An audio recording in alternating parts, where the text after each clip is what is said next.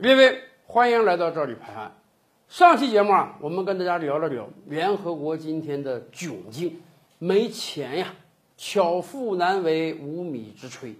你说你美国不交会费，连带着几个小兄弟也不交会费，人家联合国秘书长怎么办？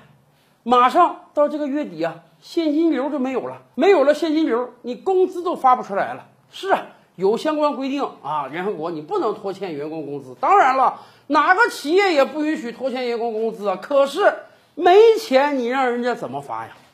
我们上个节目还给联合国提了两点建议：一，你可以到美国法院去状告美国政府，让美国法院来主持正义，然后拍卖美国政府的资产。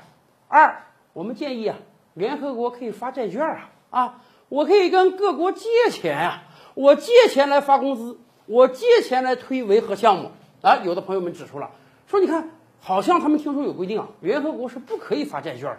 确实啊，联合国的主营业务收入哈、那就是各国的会费。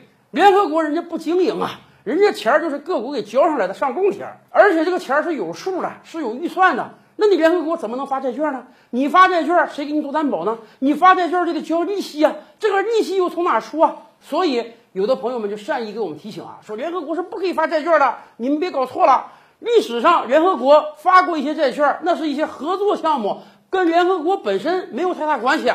是啊，确实是这样。我们当然清楚，联合国作为一个国际机构，它不是国家。它不是主权政府，它没有能力也没有实力发行债券。但问题是，联合国的问题总要解决呀，不能一切都按照规章来说呀。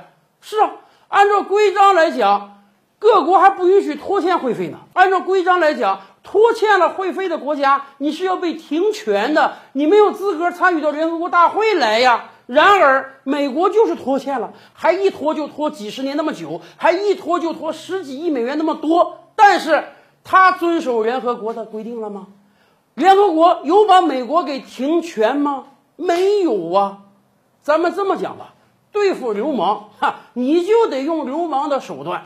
一方面，美国他违法；另一方面，你来守法，那你斗得过他吗？当然斗不过了。所以。联合国就得拿出非常之法来应对美国，怎么办？很简单，不是不可以发债吗？我就发债了。我联合大多数交会费的国家，跟大家讲，我们重新制定规则，允许联合国发债，而且谁交了会费，我这个债卖给谁，我这个利息还可以定得高高的，让这些愿意借钱给联合国的国家多赚一点钱。那么这个利息怎么办？本来就没会费，谁来交利息？很简单。该交会费的国家，尤其是美国啊，你该交你不交，每次都几次三番啊，要了很长时间，你才抠抠缩缩的把你钱拿出来交。对不起，从现在开始，不按时交会费，我就要收你的罚息了。每过一天收多少钱，每过一个月收多少钱，咱可以制定规则呀。就拿你这个罚息给那些交会费的、借债给联合国的国家当利息了，这么做合不合理？当然合理了。人家别的国家交了钱了，人家别的国家把钱借给联合国了，让这个国际组织能够运转下去，人家再收利息，当然合理了。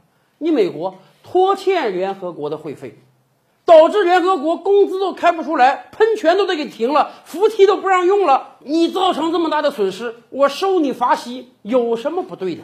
在这个问题上，联合国就应当强硬一点，你不交钱，好。从你不交钱那一刻开始，我就不断的给你计算利息，利息积累到一定状态，我就到美国的法院起诉你啊！你不讲你三权分立吗？你不讲你司法公正吗？好，欠债还钱，杀人偿命，这不是天经地义的吗？另外，你不是不给各个国家外交官发签证吗？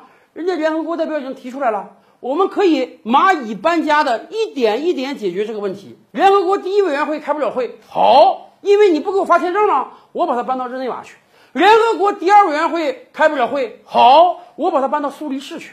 我用蚂蚁搬家的方式，一个一个把联合国的各个委员会，甚至未来的安理会，我都搬到别的国家去。原因很简单，你不给我发签证，我没法去美国，我没法到联合国，你让我怎么开会呀？也可能现阶段马上把联合国整体迁走，哎，有难度。但是我蚂蚁搬家似的，我一个委员会一个委员会的签，这总合理了吧？今天需要的就是对于美国的强硬手段，才能让联合国继续生存下去。更多大千世界，更多古今完人，点击赵吕拍案的头像进来看看哦。赵吕拍案，本回书着落在此。欲知大千世界尚有何等惊奇，自然是且听下回分解。